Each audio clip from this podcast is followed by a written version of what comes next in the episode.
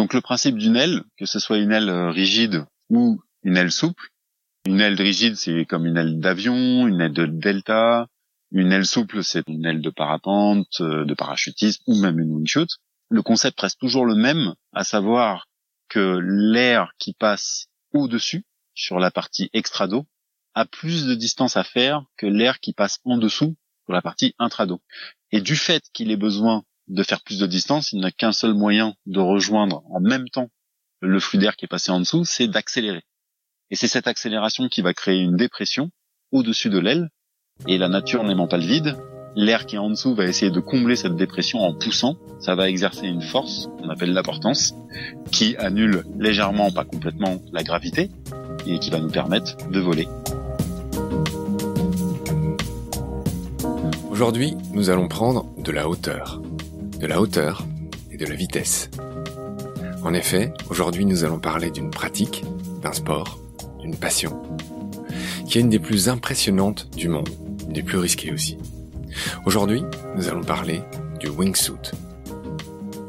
Alors, vous avez tous vu ces images d'hommes volants avec une combinaison qui relie leurs poignets à leurs chevilles et qui transforme leur corps en mini-avion. Avec leur combi, ils s'élancent des montagnes, frôlent les falaises comme des fusées, filent dans les vallées encaissées au ras des arbres. Les wingsuiters planent en général à 200 km heure, avec des pointes à près de 360 km heure, et ça c'est la vitesse d'un faucon pèlerin en piqué, l'animal le plus rapide du monde, toute catégorie confondue. En parlant d'animaux, la ressemblance de wingsuit avec un petit animal qui s'appelle l'écureuil volant est frappante. Grâce à une membrane de peau qui s'appelle le patagium et qui relie leurs pattes avant à leurs pattes arrière, ces écureuils peuvent planer sur plusieurs dizaines, voire centaines de mètres d'arbre en arbre. Le record appartient à l'écureuil volant géant d'Asie, 457 mètres. Pour parler du wingsuit, j'ai appelé Thomas Malael, qui est prof de cette discipline incroyable dans les environs de Gap, dans les Hautes-Alpes. Bonjour Thomas. Bonjour. Donc euh, vous êtes euh, moniteur de parachutisme depuis 15 ans de manière officielle, ça fait 20 ans que vous sautez. Et puis on va évidemment parler euh, de votre sport qui s'appelle le wingshoot ou le wingsuit. Wingsuit. D'accord. Alors ma première question, c'est tout simplement comment vous êtes tombé dans cette marmite-là? Comment vous avez eu envie de sauter dans le vide, ce qui est quand même pas une idée humainement facilement compréhensible? Alors moi, j'étais pas vraiment prédestiné à ça. J'en avais jamais entendu parler avant de rencontrer euh, deux amis quand j'étais étudiant qui m'ont parlé de ce sport. Et c'est seulement après avoir essayé lors d'un premier week-end que j'ai compris que j'étais mordu et que j'allais en faire beaucoup. Alors je savais pas que j'allais en faire autant dans ma vie, parce qu'à l'époque je travaillais à Paris, mais euh, j'en ai fait mon loisir, puis euh, plus tard mon métier. Très bien. Alors, on voit à peu près comment vous êtes arrivé là, hein, pure passion. On va parler un peu de l'histoire pour commencer. J'étais surpris en faisant quelques recherches de constater que ce sport est beaucoup moins jeune que ce que je m'étais imaginé. Des hommes volants, euh, ça date d'Icar finalement.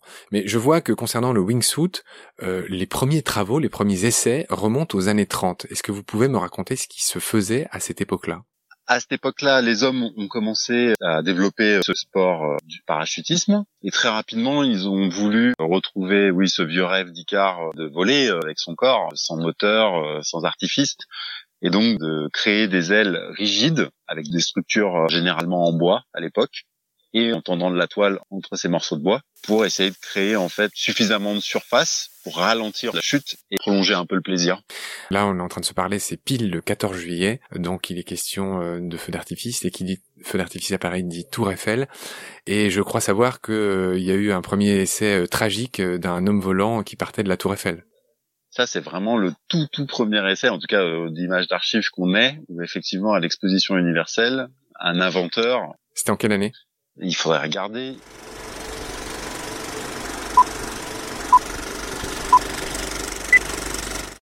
Alors du coup, oui Thomas, je prends le temps de vérifier et d'apporter quelques précisions sur cette histoire, qui est tragique mais fascinante. C'est vraiment une histoire dans notre histoire du jour, et j'en ai pas l'habitude, mais je fais une parenthèse après coup que j'ai rajouté au montage. Franz Reichelt est autrichien à l'origine. Il s'installe à Paris en 1900 et devient tailleur pour dames. L'époque est au début de l'aviation et les premiers accidents ont inspiré aux inventeurs de tout poil des idées de parachute. Dès 1910, Reichelt travaille sur la mise au point d'un costume parachute en toile caoutchoutée inspiré des chauves-souris. Chez les animaux, écureuils volants, mais aussi chauves-souris, cette membrane s'appelle le patagium. Je le disais dans l'intro de ce podcast. Reichelt procède à des essais avec des mannequins depuis la cour de son immeuble, puis se lance lui-même d'une hauteur d'une dizaine de mètres à Joinville. La tentative est un échec et sa chute est amortie par de la paille au sol. Le petit journal rapporte qu'il a ensuite réalisé un autre essai, avec un mannequin cette fois, depuis le premier étage de la tour Eiffel, mais apparemment, dans ce cas aussi, ça a été pas concluant du tout. Début février 1912, Reichelt annonce à la presse qu'il va lui-même réaliser un saut depuis la tour Eiffel pour prouver la validité de son invention. Le dimanche 4 février, il se présente à 7 heures au pied de la tour Eiffel. L'homme n'emmène pas large, il a d'ailleurs rédigé son testament la veille. Il fait froid, pas loin de zéro degré. La préfecture de police de Paris a donné son accord pour ce test à la condition expresse que l'inventeur utilise un mannequin. Quelques policiers sont présents pour assurer le service d'ordre, mais cependant, aucun d'eux n'intervient pour empêcher Reichelt, qui est venu notablement sans mannequin, de se jeter du premier étage de la tour Eiffel. À 8h22, devant une trentaine de journalistes et de badauds, et après une quarantaine de secondes d'hésitation, Franz Reichelt saute du premier étage, haut de 57 mètres. Malheureusement, son appareillage qui ne semble qu'à demi ouvert se replie sous lui, s'en mêle, et il tombe alors en chute libre durant quelques secondes et s'écrase sur le sol gelé. La tentative de Franz Reichelt a été filmée, ce qui a contribué à la rendre célèbre. La fin du film montre un témoin mesurant la profondeur du trou formé par l'impact du malheureux au sol, un trou d'environ 20 cm de profondeur. Aucun policier ne sera poursuivi pour non-assistance à personne en danger, le service d'ordre devait pourtant s'assurer qu'un mannequin devait être utilisé et surveiller le malheureux. Le préfet de Paris parlera alors d'attitude irresponsable de l'inventeur. Conséquence, la tour Eiffel, comme tous les autres bâtiments très hauts, seront interdits à partir de cette époque pour tout type d'expérience similaire. Voilà, sur ce, revenons-en à nos écureuils volants, ou plutôt à nos hommes volants, avec Thomas. Euh, ce qui est sûr, c'est que cet inventeur euh, avait assuré qu'il pourrait euh, poser sans parachute, donc juste avec son aile rigide. Et malheureusement, effectivement, en sautant du premier étage de la Tour Eiffel, cela n'a pas fonctionné. Je rebondis un tout petit peu là-dessus parce que ça paraît à la fois ridicule et tragique. On ne sait pas s'il faut en rire ou en pleurer. Mais je me mets à la place de ce pionnier, quand même. Il en a fallu du courage parce qu'aujourd'hui, il en faut du courage pour sauter en parachute d'un avion, mais on sait que on risque pas grand-chose. Mais c'est vrai que c'est vertigineux de s'imaginer à la place de ce mec euh, personne n'avait jamais essayé ce qu'il a fait avant. Bon, pour lui, ça s'est mal passé. Donc il y a une sorte de Darwin Award. C'est terrible ce que je dis. C'est, je passe sur le Darwin Award. Mais euh, ce type a essayé quelque chose, euh, pour pour le, pour ainsi dire, sans aucun filet. Alors que ce que vous faites aujourd'hui, ah vous avez quand même toute la certitude de savoir que ça a été testé, que ça marche, etc. Bien sûr. Bah, d'ailleurs, c'est valable souvent pour tous les pionniers, mais lui en particulier, c'est vrai qu'il était vraiment, il y a un courage et une confiance dans son invention qui est euh, extraordinaire, parce que pour réussir à s'élancer euh, d'un point fixe, pour l'avoir déjà fait, en tout cas à peu près euh, au premier étage de la Tour Eiffel, ça fait 100 mètres et quelques. Euh, oui, il faut une sacrée dose de courage pour se lancer comme ça avec quelque chose qui n'a jamais été testé par l'humanité. Oui, de, de, de, courage et de folie donc. Et un peu de folie quand même. ouais, bah ouais, malheureusement. Euh, ok, alors je voudrais tout de suite, à ce moment de notre entretien, qu'on glisse le fait que euh, ce sport me paraît, en tout cas à moi, inspiré en droite ligne d'un animal qui s'appelle l'écureuil volant. Et quand on voit euh, une vidéo ou même une photo d'écureuil volant, c'est un animal extraordinaire qui a une espèce de membrane entre ses pattes de devant et ses pattes de derrière. Et de fait, même physiquement, ça ressemble à un wingsuit. Est-ce que vous qui en faites depuis si longtemps, cette inspiration vous paraît évidente? L'inspiration, elle est claire. D'ailleurs, on a souvent regardé, enfin, les parachutistes, les wing shooters, ceux qui pratiquent la wing shoot, se sont souvent amusés à regarder des vidéos sur YouTube d'écureuils volants se jetant d'arbre en arbre. Et évidemment, euh, se sont fait parfois circuler les vidéos entre parachutistes parce que l'image est amusante et que, oui, ça nous, ça nous fait tous penser à notre sport. Vous me disiez qu'il y a une marque très connue euh, d'équipement. Oui. Qui s'appelle? Qui s'appelle Squirrel, ce qui, à ma connaissance, est la traduction de l'écureuil volant. C'est le terme anglais. D'accord. Et c'est une des marques les plus connues actuellement dans notre sport, donc euh, c'est pas une coïncidence. Je reste un peu sur ma faim, mais c'est pas grave. Hein. On va pas s'étriper. Mais vous en parlez comme quelque chose d'amusant, que vous envoyez des vidéos. Mais moi, j'y vois, enfin, j'y connais rien. Hein. mais j'ai vraiment l'impression que c'est totalement inspiré. C'est-à-dire que c'est exactement euh, votre combinaison de vol. Alors on va en parler tout à l'heure. Hein, c'est très euh, perfectionné, mais il y a une membrane qui joint les poignets aux pieds et qui augmente beaucoup la portance d'un être humain qui sans ça tomberait comme une pierre, on vient de le voir. Exactement. C'est exactement le profil d'un écureuil volant. Enfin, vous voyez, c'est pas juste amusant, je, je, vous embête. Oui, oui, oui. Nous, c'est pareil, en fait, quand on regarde, surtout avec les grosses wingshoots euh, modernes, effectivement, euh, le tissu va euh, du poignet jusqu'au bout des pieds, voire même un peu plus loin avec les extensions. La toile se prolonge plus loin que le bout des pieds. Mais en fait, c'est un peu trompeur parce que ça ressemble plus, en fait, l'écureuil volant volent plus un peu comme les tout premiers, les pionniers dont on parlait plutôt dans les années 30, en fait. Ceux qui utilisaient euh, le tissu pour euh, essayer de créer une certaine traînée, une résistance à l'air, pour ralentir la chute. C'est exactement ce que fait l'écureuil volant quand il s'élance. Il saute et sa traînée, sa grande surface euh, de peau entre ses membres, lui permet de freiner sa chute. Non pas tout à fait de voler, en fait ce que vous appelez la traînée, ce que j'ai du mal à comprendre, mais on va simplifier ça.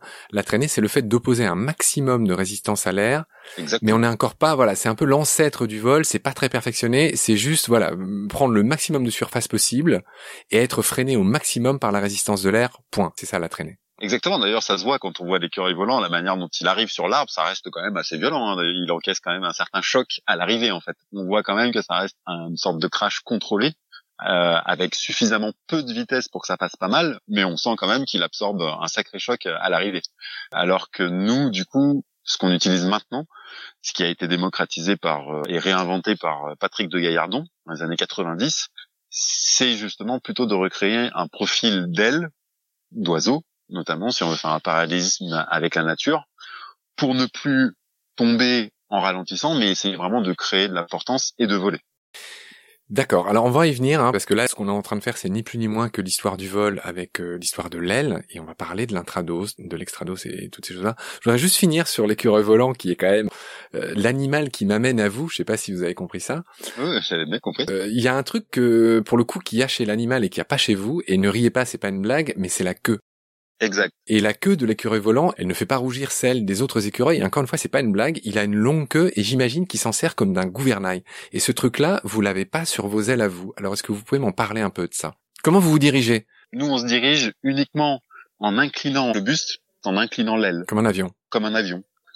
Et effectivement, après, un gouvernail, ça doit être génial, mais on n'a pas réussi à s'en faire pousser, hein, donc euh, pour l'instant, on est obligé de faire ça. Mais ça doit être pratique. Les avions en ont, puisqu'à l'arrière, ils ont le gouvernail, et effectivement, c'est quand même bien pratique pour pouvoir euh, notamment déraper et orienter l'arrière de son avion ou de son aéronef. D'accord. Mais nous, on n'a pas de queue, donc euh, ben, on fait sans. Donc on travaille que avec l'avant du corps, on travaille que au bord d'attaque en inclinant. Alors très bien, vous avez prononcé le mot qui va me permettre d'enchaîner et vous avez réussi à pas faire de blagues graveleuses sur la queue, c'est parfait, moi non plus. Donc on enchaîne. on parlait d'aile, on a parlé de traîner effectivement et donc le grand progrès finalement que ce soit dans l'aviation aussi mais aussi dans ce que vous faites, c'est d'avoir imaginé, c'est ce qu'a fait Patrick de Gaillardon, donc le pionnier français du wingsuit, hein, vous l'avez dit dans les années 90, c'est qu'il a imaginé une combinaison que vous allez me décrire, avec ce qu'on appelle un intrados et un extrados, c'est-à-dire une aile, je vais vous laisser l'expliquer, qui est creuse sur le dessous et qui est bombée sur le dessus. Alors expliquez-moi comment tout ça fonctionne.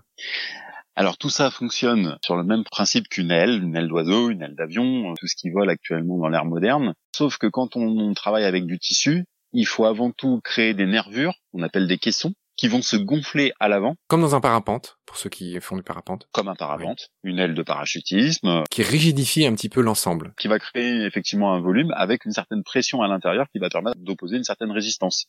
Si on s'amusait à pouvoir toucher ou monter sur une aile euh, gonflée, que ce soit encore une fois une aile de parapente, une wingsuit ou quoi, on s'apercevrait qu'elle est rigide. Elle est tendue alors qu'au sol, elle est toute molle. Au sol, bien sûr, c'est que du tissu. Oui, c'est-à-dire que la force de l'air qui s'engouffre dedans pourrait porter un poids très lourd. Oui, complètement. Il y en a qui ont déjà essayé de se mettre sur un parapente en vol ou pas? Oui, bien sûr. Euh, les parachutistes euh, le font parfois, euh, ou le faisaient, parce que ça se fait un petit peu moins de nos jours, mais de monter debout sur l'aile d'un copain en venant par-dessus, et vraiment de se mettre debout, de mettre son poids dessus, et l'aile résiste en fait. Elle le supporte. Tant qu'on est dans ce qui me paraît être un peu une bêtise, mais vous allez me rectifier ou pas, j'ai vu des vidéos de wing shooter où il y a par exemple une dame qui chevauche un monsieur ou des gens qui se chevauchent. Est-ce que tout ça est bien raisonnable? Alors c'est tout à fait raisonnable, ça s'appelle un rodéo et c'est un peu une manière de faire profiter à un parachutiste qui ne sait pas encore faire de wingsuit de pouvoir profiter un petit peu de ce vol euh, voilà en montant sur un copain qui lui sait en faire. Et ça fait un hybride parce qu'évidemment le vol de la wingsuit se dégrade un peu. Mais continue quand même à voler un peu. J'ai vu des vidéos avec euh, par exemple une dame qui cravachait un monsieur. Enfin, c'était c'était plus qu'un rodéo. Enfin, c'était presque presque sexuel cette histoire. Euh, on peut y voir ça. Normalement, elle est derrière le monsieur, donc euh, reste soft. ok. Donc on comprend mieux effectivement comment ça marche c'est elle donc avec des systèmes de caissons. Effectivement, on voit que c'est un peu boudiné cette histoire euh, tant qu'on y est, peut-être finissez de m'expliquer comment fonctionne cette aile. Vous disiez tout à l'heure que pour tourner, il fallait incliner le buste, etc. Terminez d'expliquer comment fonctionne un wingsuit. Est-ce qu'il y a des renforts, par exemple, rigides? Moi, ce que je me dis, par exemple, j'ai jamais essayé, mais je me dis que ça doit être difficile de garder les bras tendus devant.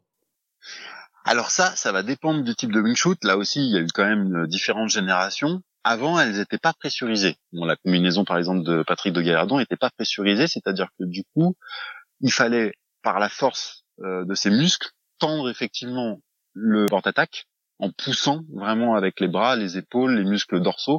Fallait s'arranger pour vraiment garder et euh, les jambes bien entendu aussi en tendant les jambes, les pointes de pied, essayer de rigidifier un peu son aile.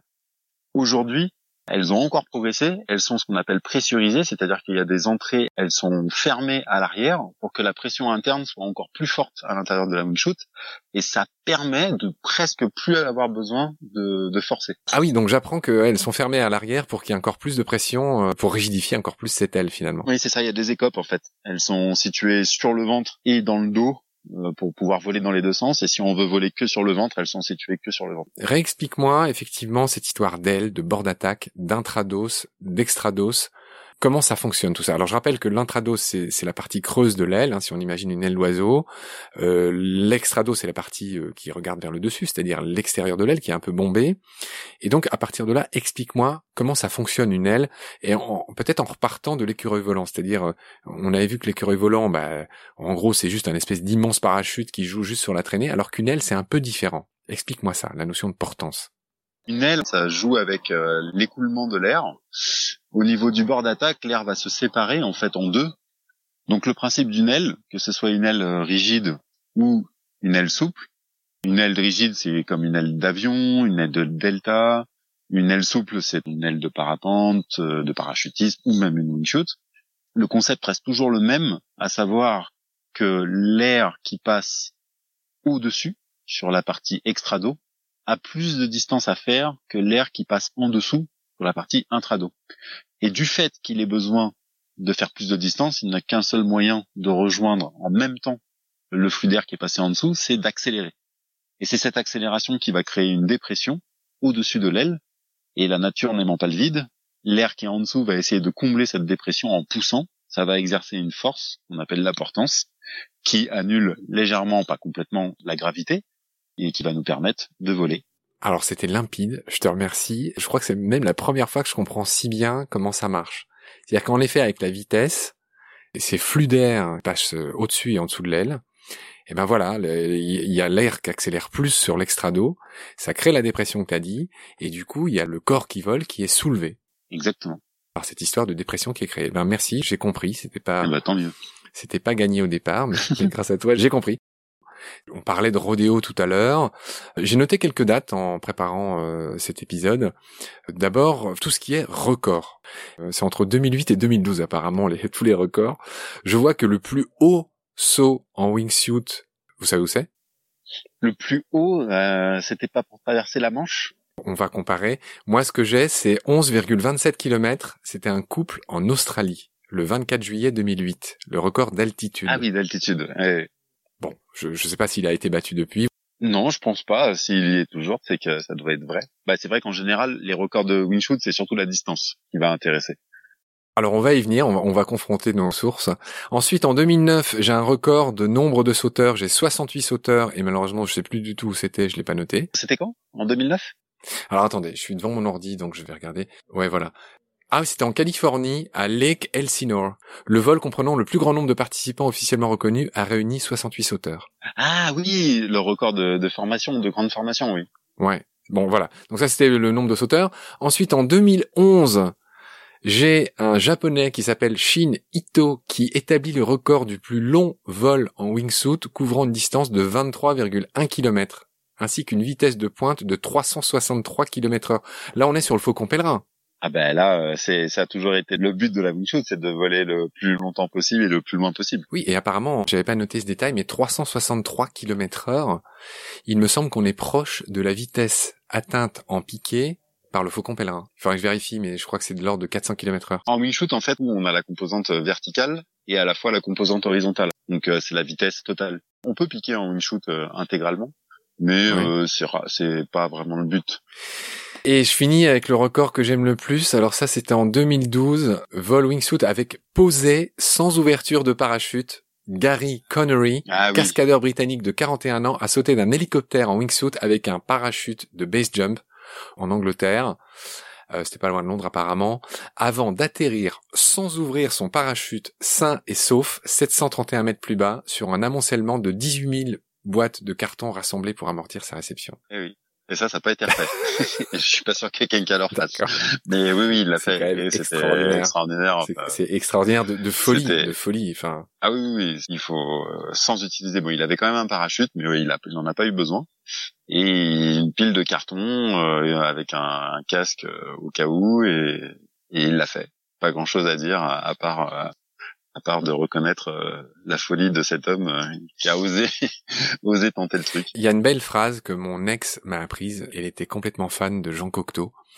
Et apparemment, euh, dans son discours d'entrée euh, à l'Académie française, Jean Cocteau a dit cette phrase que j'adore et que je vous offre aujourd'hui, euh, qui me paraît particulièrement adaptée à votre sport.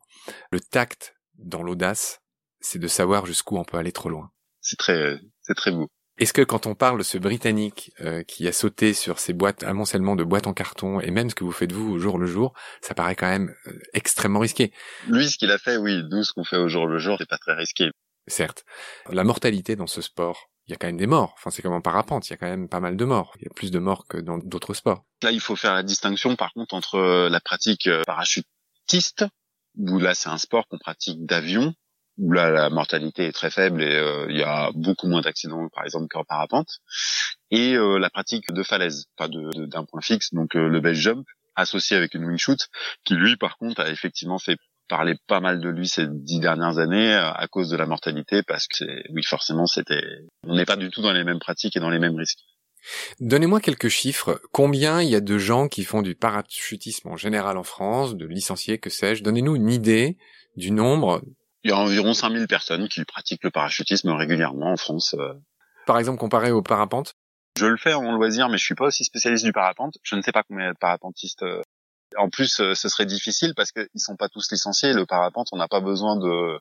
On peut s'élancer de n'importe quelle montagne, donc je sais même pas s'ils ont des stats officiels. Enfin, ils doivent savoir à peu près combien il y a de parapentistes, mais moi, je ne sais pas. Bon, écoute, c'est un truc que je fais de plus en plus. Je regarde en direct Parapente France. Donc, je sais pas s'il y a des Il licenciés. y a forcément des licenciés, mais eux, ils ont besoin d'être licenciés que pour faire de la compétition. La preuve, moi, je suis pas licencié en parapente et j'en fais. Oui, d'accord.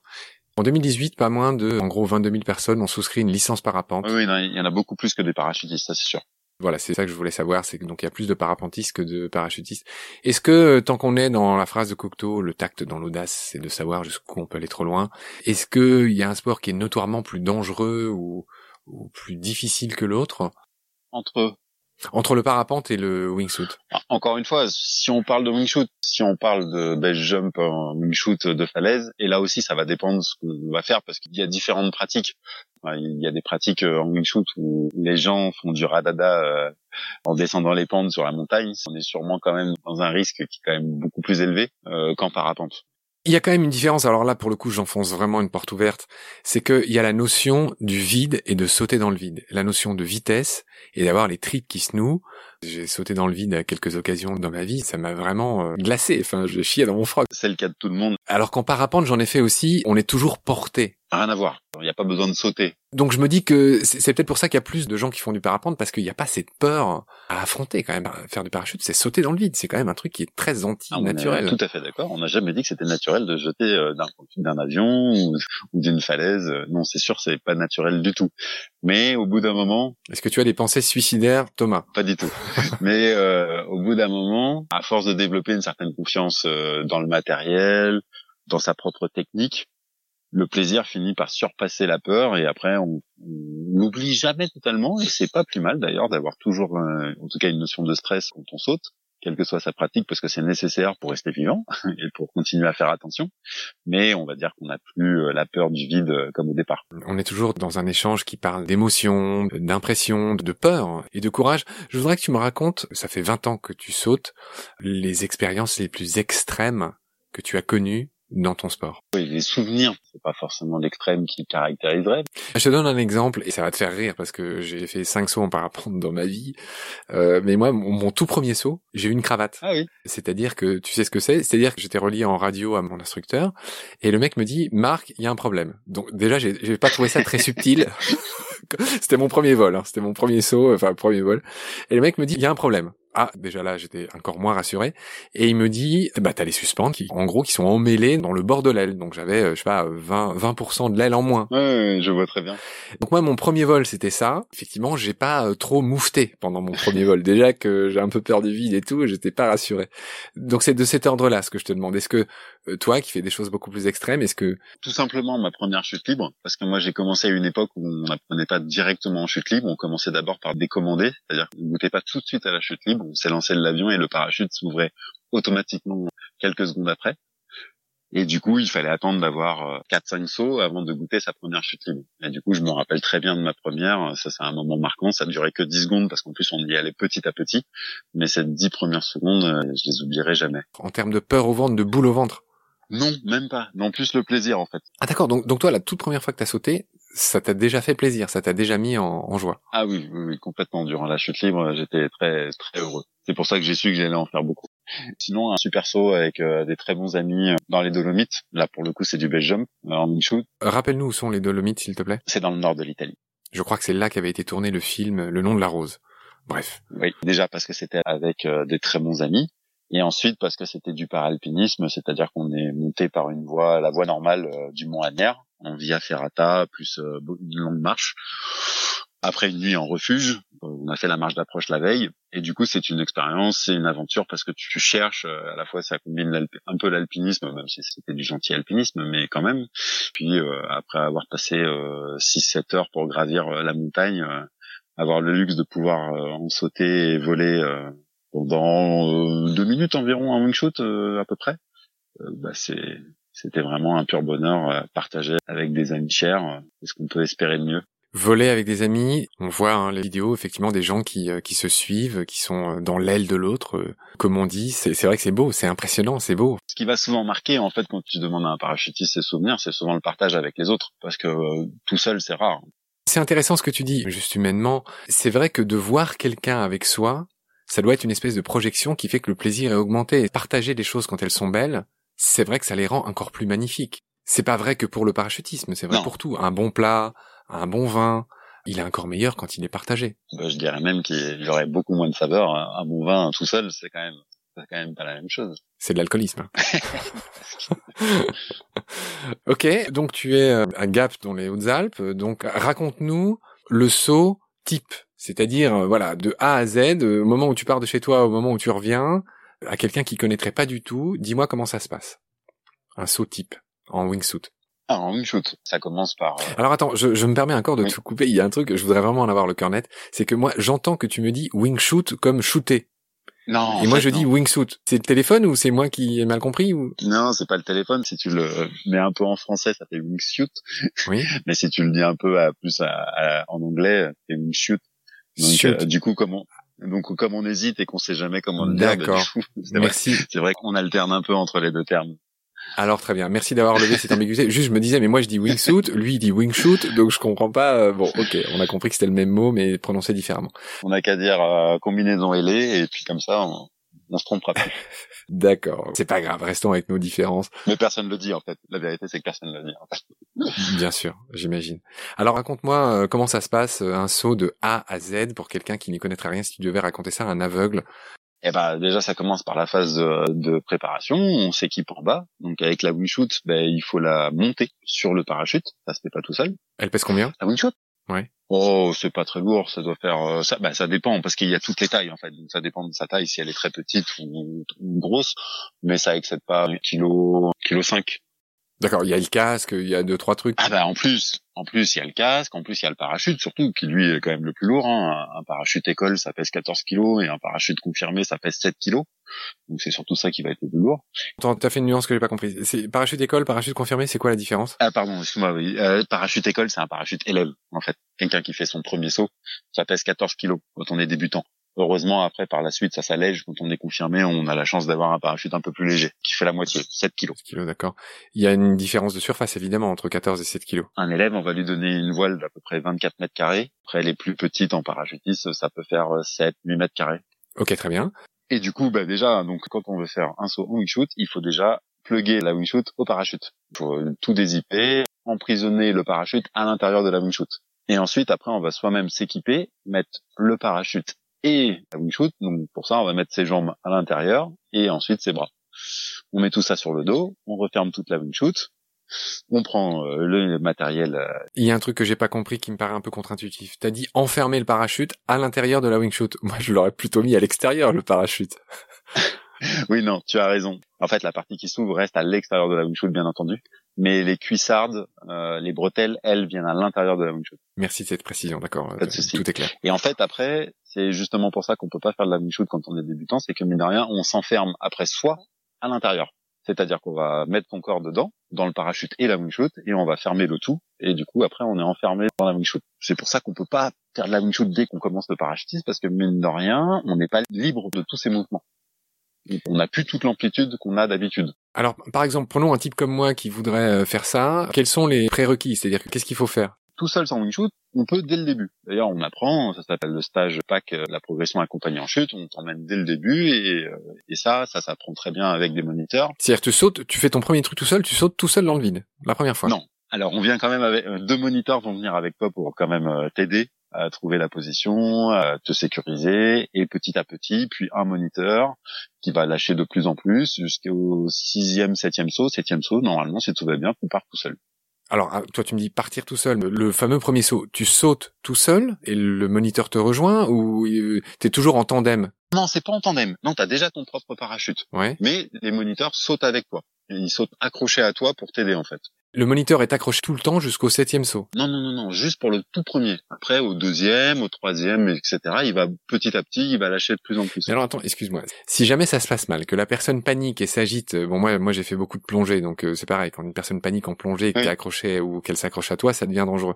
Donc là, je me dis que s'il y a quelqu'un qui tout de suite commence à paniquer, machin, c'est c'est délicat quand même pour euh, se poser. Bah ça, on sait gérer ça en chute libre et normalement ça se passe pas trop mal. Après, il faut savoir que par contre, une fois le parachute ouvert, là par contre, tu es tout seul les moniteurs ne sont plus là, mais on reprend contact avec la radio. Et après, ça ressemble grosso modo à ton premier vol de parapente. Ah, c'est-à-dire que s'il y a un type qui panique trop, le moniteur le largue et le parachute s'ouvre automatiquement. Exactement. D'accord. Ça t'est déjà arrivé? Pas parce que la personne paniquait, plus parce qu'elle avait oublié d'ouvrir son parachute ou des choses comme ça. Mais Attends, je comprends pas. T'as largué la personne parce qu'elle avait oublié d'ouvrir le parachute? Bah, Aux élèves, ça leur arrive souvent au début, c'est normal. C'est une fois sur deux que les élèves pensent à ouvrir euh, à 1500 mètres. La plupart oublient parce qu'ils sont concentrés sur autre chose, et d'ailleurs, c'est absolument pas grave, en fait. On est là pour ça. Je comprends pas. C'est-à-dire les personnes oublient d'ouvrir leur parachute, c'est ça? Bah, ils sont concentrés sur autre chose. Ils sont concentrés sur leur position. Ils sont concentrés. Je comprends qu'ils oublient la bonne altitude, mais alors du coup, s'ils sont seuls, comment le parachute finit par s'ouvrir? Ah bah parce que le moniteur, euh, sympathiquement, euh, lui, lui, ouvre le parachute à 1500 mètres quoi qu'il arrive. C'est-à-dire que si l'élève oublie, c'est le moniteur qui le fait à sa place. On va quand même pas le laisser s'écraser, le pauvre. Oui, mais alors ça, ça, implique que tu sois à côté. Oui, oui, on est toujours à côté. Vers la fin du saut, entre 2000 et 1005, euh, on se rapproche et on revient accrocher quoi qu'il arrive. Mais alors, vous êtes tous les deux en l'air et les moniteurs, ils sont suffisamment bons pour pouvoir euh, se diriger et revenir à côté d'un mec quand même en chute libre, en vol. Ouais, ouais c'est ça. Ouais. Ah, c'est quand même impressionnant. on est formé pour ça. Et au pire, si l'élève il se perd et que t'arrives pas à le rattraper pour mille raisons, il y a un appareil de sécurité. C'est-à-dire pire du pire du pire. Si vraiment l'élève oublie et qu'il y a un déclencheur de sécurité qui va ouvrir le parachute de secours, mais très bas, à 225 mètres, c'est pas conseillé d'attendre euh, ce moment-là. C'est-à-dire qu'au pire, le parachute s'ouvre tout seul. au pire, mais très bas. Sans que la personne ait attiré, admettons, une crise de panique totale, la personne fait rien, elle se met en position fétale, bim, le, le truc s'ouvre tout seul. Oui, au bout d'un moment, oui. Ça n'a pas toujours existé, c'est assez moderne. Ça existe depuis 20 ans à peu près. Avant, ça n'existait pas. Ça s'appelle comment ça? On l'appelle euh, un déclencheur de sécurité. Un déclencheur de sécurité, d'accord. Non, tu vois, j'aime bien parler des trains qui n'arrivent pas à l'heure. Et donc après, il faut attendre 100 sauts, 150 sauts avant de pouvoir s'élancer en wing shoot. Une fois que tu maîtrises quand même relativement bien la chute libre. euh, Alors attends, je viens de comprendre que, euh, en fait, tout ce que tu m'as dit là, c'était juste pour le parachute. C'est pour faire de la chute libre, mais sans wing shoot. On peut pas commencer directement en wing shoot, c'est pas possible. D'accord, j'avais pas compris. Tu peux pas faire de wingsuit, euh, comme t'as dit tout à l'heure. C'est en fait, c'est juste le parachute. Et quand t'as fait 150 sauts, c'est ce que tu disais, Exactement. et t'es un peu essayé à la chute libre en l'air, euh, si je comprends bien, sans wingsuit, Voilà, c'est ça. c'est là que tu fais ton premier saut avec Exactement. Avec la wing shoot. 150 sauts. Ah oui, c'est quand même faut. Ouais, faut attendre un petit peu, ouais. D'accord. Enfin, ça peut aller vite, hein. 150 sauts, ça dépend de chacun. Tu peux les faire en une saison ou deux. Mais oui, on peut pas commencer directement. Bref. Une fois qu'on est euh, en wing shoot, on commence avec des petites wing shoots et après on va prendre de plus en plus gros éventuellement. Et donc euh, la préparation du saut, on disait oui, on a préparé la wing shoot, monter dans l'avion. L'avion, il y a un petit quart d'heure de montée pour arriver à 4000 mètres. Et ensuite, euh, deux minutes avant le largage, on se prépare, on ferme euh, les dernières écoutilles de sa wing shoot, met son casque, ses lunettes, et après c'est le fameux moment de la sortie. En wing shoot, on parlait de dernier, toujours. On laisse les parachutistes sans ailes euh, partir avant nous. Et ensuite, euh, bah, le moment de la sortie, on s'élance. Pourquoi? Il y a une logique à ça? Bah oui, parce que les wing shooters volent beaucoup plus longtemps. Et là où les parachutistes classiques vont voler une minute, ceux qui ont assez large wing shoot peuvent voler jusqu'à 2 minutes 40, 3 minutes. Donc euh, du coup, euh, forcément, s'ils partaient devant, ils pourraient techniquement remonter dans les parachutistes euh, sans wing shoot. Donc il vaut mieux qu'ils partent après. Ah oui, d'accord, pour que les autres aillent tout de suite plus bas pour éviter les collisions. Exactement, pour éviter les collisions, oui. D'accord. Tout ça a été pensé, je... Et oui, oui, faut pas croire. D'accord. Maintenant, les wing shoots sont tellement performantes qu'il faut même faire attention à l'avion quand on descend. Donc, il faut se coordonner aussi avec le pilote pour pour pas créer la collision entre avion et, et wing shooter. ouais. D'accord. Alors c'est vraiment une question de bac à sable, mais toi t'en es à combien de sauts là au bout de 20 ans? Euh, J'en ai 15 000 à peu près. D'accord. J'étais fier de mes 4000 plongées, mais là tu me tu m'enrhumes là. En parlant de s'enrhumer, j'ai vu que Kylian Jornet, que je connais aussi, Oui. que j'ai interviewé, enfin Ouais, bref, ouais, que tu dois connaître aussi, le- surtout à Gap, l'ultra trailer. Ce fameux Kylian Jornet, il y a une petite vidéo de lui avec un wing shooter apparemment assez célèbre qui s'appelle Tom Eric Heimer, qui l'enrhume. Exact. Lui il descend à ski là, et voilà, c'est une vidéo que j'ai vue dans l'équipe. Oui, oui, c'est vrai. Ouais. Elle est récente. ouais. Je l'ai vue il y a pas longtemps. Lui, il est en short, hein, il fait du ski en short et il y a, il y a un pote à lui qui le frôle en, en wing shoot et c'est vrai que c'est très impressionnant la vitesse. Ah bah oui, là c'est sûr que même si tu skis très bien, tu peux pas aller à la même vitesse qu'un wing shooter. hein. Comme tu l'as dit, en surtrajectoire, il vole à peu près à 200 et quelques kilomètres heure, 240, 250. Oui, et le japonais qui a fait ses 23 km là, lui, il est arrivé à 363 km heure. Ah ça c'est quand même. Ah oui, oui, oui, si tu prends de la vitesse et si tu mets l'angle et que tu piques un peu, euh, tu peux, tu accélères. Toi qui as fait beaucoup de théories, euh, un, un homme qui tomberait en étant bien aérodynamique, il pourrait aller euh, à combien? Sans wing shoot Oui, c'est-à-dire une masse qui tombe euh, en offrant peu de résistance à l'air, elle peut tomber à combien en chute libre? Un homme, hein, quand même, on parle. Hein. Oui, bah, je sais pas si c'est des chiffres que vous avez quand vous faites vos cours de théorie. Oui, oui, oui. Non, non, mais il y a un record. Euh, les records sont à 400, euh, 427 km heure. Ah, c'est- voilà, c'est- c'est-à-dire que bim, tu tombes comme une pierre en chute libre en faisant attention à, bah, à pas avoir trop de frottement, t'arrives à 427 km heure, voilà, c'est ça. Alors, en l'occurrence, faut pas du tout tomber comme une pierre, il faut tomber en piqué, et il faut plutôt contrôler son piqué, en fait. Si tu te laisses aller complètement comme une pierre, euh, genre en boule, t'irais pas aussi vite. En boule complète, tu devrais chuter à 260 km heure max, 270 peut-être.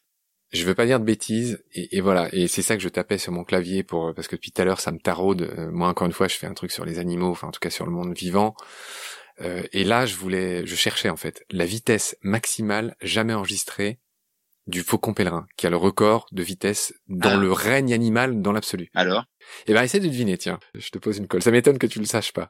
Bah, moi, je pense qu'il peut, oui, je pense qu'il doit pouvoir atteindre à peu près, euh, après, il a pas beaucoup de masse, mais bon, euh, Tu l'as dit. s'il se plante bien, euh, Donc bref, le- record, il est voisin du vôtre. C'est de 389 km heure. Ah ouais, bah, je sais qu'à l'époque, il y avait un chuteur qui chutait avec son faucon apprivoisé. Il faisait de la chute libre avec. Le faucon le suivait, donc euh, j'imaginais bien qu'il en était capable. Ça c'est extraordinaire, un, un wing shooter qui, qui, fait ça avec son faucon, oui c'est... Je chercherai les images. Et puis voilà, pour finir sur les chiffres, donc le record, encore une fois, moi ça m'intéresse, hein, dans le monde animal, tu as la vitesse sur Terre, donc ça c'est le guépard, je crois qu'il arrive à 100 km heure, tu as les vitesses dans l'eau, ça, c'est le marlin, le marlin bleu qui a le record, 110 km heure. Et dans l'air, donc ça se fracasse tout ça, hein, c'est bien plus important, c'est le faucon pèlerin, 389 km heure. Et pour ceux que ça intéresse, euh, le faucon pèlerin plonge à 180 et il plane à une vitesse seulement de 90 km heure. Voilà, ça c'était pour vous comparer avec les oiseaux. Euh, je sais pas si ça t'intéresse.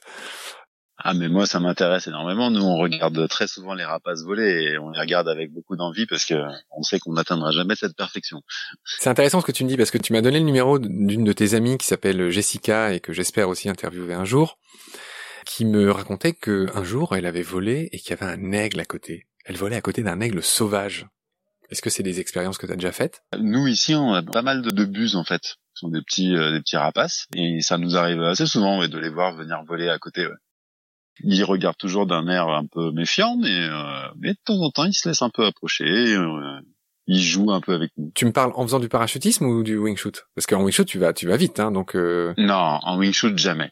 En wing shoot, les seuls rapaces que j'ai croisés, c'était des vautours. Mais alors du coup, je suis pas sûr de comprendre ce que m'a dit euh, Jessica. Apparemment, elle, c'était en wing shoot. Et elle a vu un aigle où il y, y avait un aigle à côté. Enfin, je sais pas comment tout ça s'est fait. Faudrait lui demander si elle avait pas déjà le parachute ouvert parce que en volant, ça me paraît quand même un peu ou aperçu en passant. Oui, il faut voir, d'accord. Ou aperçu, ou aperçu en passant, ça c'est possible. Moi, j'étais déjà à Archian, qui est un spot ici, euh, pas très loin de Gap. J'ai déjà vu des vautours en vol, mais il y en a beaucoup. Tu veux glisser un mot sur les vautours? Non, non, je les connais pas très bien. Je, les... je suis pas du tout spécialiste. C'est juste qu'ici, on... ils ont été réintroduits dans le Verdon et aussi euh, dans le cirque d'Archian, et du coup, c'est là que j'en ai souvent vu euh, en pratiquant le base jump parce que c'est deux gros spots euh, où on va souvent. Et voilà, c'est là où j'ai souvent vu des vautours. Bah eux, ils sont impressionnants, notamment par leur envergure. A priori, tu te dis mais comment ils font pour voler? Et pourtant, ils volent. Chez les oiseaux, il y a deux formes de vol. Il y a évidemment le vol battu, c'est-à-dire les oiseaux comme les moineaux qui battent des ailes ou les pigeons. Et puis tu as le vol plané. Et donc les fameux rapaces euh, dont tu parles, les vautours, on parlait des aigles tout à l'heure, sont les spécialistes du vol plané, c'est-à-dire qu'ils volent sans effort dans les fameux thermiques, c'est le principe du parapente, et c'est pour ça qu'ils ont ces immenses ailes, et que euh, effectivement le vol battu, c'est un vol qui est très euh, gourmand en énergie, alors que le vol plané, ben t'as rien à faire, l'oiseau euh, n'a rien à faire. Je le glissais au passage, et c'est évidemment pas pour toi que je dis ça, tu dois le savoir. Nous, on s'inspire uniquement du vol plané, en fait, c'est celui qui nous intéresse. Ah bah je vois mal un wing shooter battre des ailes, ce serait assez rigolo, tu vois. ce serait rigolo, mais je pense que ça serait voué à l'échec. Ah, moi je commence à avoir fait le tour euh, avec euh, mes questions. Toi tu as la chance de faire du parachute avec ta femme. C'est comme ça que je vous ai rencontré sur internet d'ailleurs. Oui c'est vrai, oui. On s'est rencontrés comme ça. On pourrait injecter un peu de romantisme dans Baleine sous gravillon, ça serait la première fois, pourquoi pas. Est-ce que tu tiens à me raconter votre rencontre entre parachutistes? J'étais en déplacement dans le nord de la France et on s'est rencontrés en sautant, tout simplement. Elle voulait apprendre euh, un peu à voler, bon pas en wing shoot, en free fly, et euh, bah, elle savait déjà faire, hein, mais elle voulait se perfectionner un petit peu. Et comme moi c'est ma spécialité, bah, du coup on a fait quelques sauts euh, pour la perfectionner. C'est comme ça que j'imagine que est tombé amoureux. Est-ce que la vérité entre vous s'est établie en plein vol? non, pas du tout. Mais j'imagine que ça a commencé là. J'en viens à, à, ma question rituelle euh, de baleine sous gravillon. C'est tout simplement ce que t'inspire le titre de mon podcast. C'était une blague qu'on faisait souvent en fait euh, pour dire qu'il y a quelque chose d'énorme en fait. Euh. Par exemple, quand toi t'étais dans ton avion avec ta future femme, enfin il y avait baleine sous gravillon. Exactement. C'était surtout dans ce contexte que je l'utilisais la plupart du temps. C'est quand on savait très bien que quelqu'un était attiré par quelqu'un d'autre et on disait un peu, voilà, il y a baleine sous gravillon. C'était genre, c'est, c'est écrit, quoi. On sait très bien que ça va finir par se faire. Bah écoute, Thomas, je te remercie. Merci du temps que tu m'as accordé. On comprend mieux ce que c'est. Mais je t'en prie, moi. On a fait le lien avec l'écureuil volant, même, on a même parlé des vautours. Ça m'a fait plaisir. Ouais. Ben, à bientôt. J'espère un jour avoir la chance de voler avec toi. Ah ben, n'hésite pas, oui, c'est un jour l'expérience de tente. Euh... Maintenant que tu as déjà fait la partie parapente, alors il reste plus qu'à jeter dans le vide et puis on est bon. On a fait beaucoup de théories déjà et, euh, quasiment la formation. Donc ça sera avec plaisir. Et eh ben merci Thomas. Je t'en prie pas. Et à bientôt. Au revoir. À bientôt.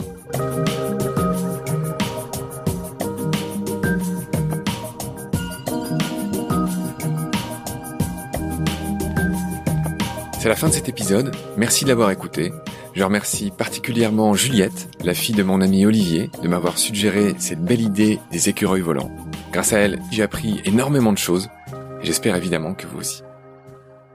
Merci de partager cet épisode si vous l'avez trouvé intéressant. Merci de vous abonner, de mettre des étoiles et des commentaires si vous voulez me soutenir. Je vous le demande à chaque fois, je sais bien, mais peu le font et c'est pourtant essentiel pour l'avenir de ce podcast. Prenez soin de vous et de ce qu'il y a autour de vous, et surtout quand il y a un homme écureuil dans les parages. Merci, à bientôt, au revoir.